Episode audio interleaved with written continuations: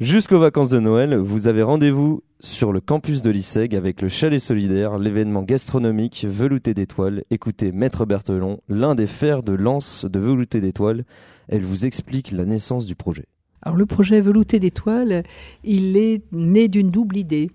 Euh, la première, c'est d'associer des gens d'horizons très divers à la fabrication d'un velouté, d'une recette gastronomique à travers l'épluchage, à travers l'ensachage, la mise sous vide et à travers la vente. Donc de dire, on va atteler à ce même projet des bénévoles, sans problème, si je peux dire, en pleine forme, et des personnes en difficulté qui se trouvent à un moment euh, exclues ou en retrait de la vie sociale parce que elles ont une situation difficile sur le plan familial ou difficile sur le plan professionnel ou difficile du fait de leurs proches. Donc, c'est de dire, en faisant travailler ensemble, je dirais, tous ces gens d'horizons extrêmement différents, eh bien, on peut porter et aider ceux qui, à un moment, se trouvent en difficulté, soit de façon momentanée, soit de façon plus longue. Ça permet aussi de réaliser que personne n'est vraiment totalement à l'abri euh, des accidents de la vie. Donc ça, c'est le premier objectif.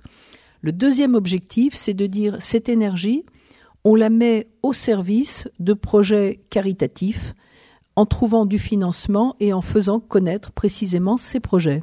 Le concept de velouté d'étoiles est de déguster de succulents veloutés, préparés par de grands chefs, mais aussi, surtout, de venir en aide aux plus défavorisés.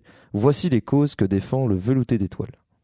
L'axe qu'on a choisi de financer à travers ce velouté d'étoiles, c'est de prendre en charge des nuitées pour les parents dont des enfants sont hospitalisés, à l'hôpital d'Aude-Pierre notamment, et dont les familles ne pourraient pas prendre en charge les frais d'hébergement pour rester sur une période plus ou moins longue proche de leur enfant.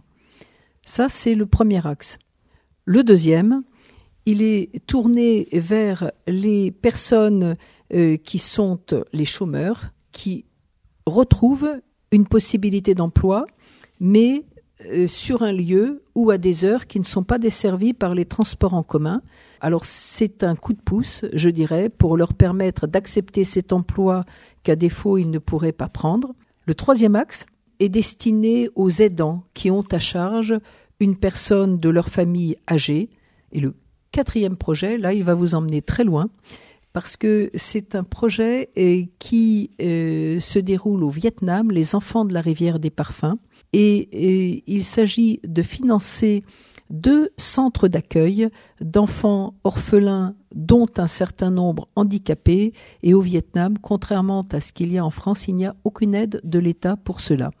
Un grand merci à Maître Berthelon et à tous les étudiants de l'ISEG qui participent d'une façon ou d'une autre au projet Velouté d'étoiles.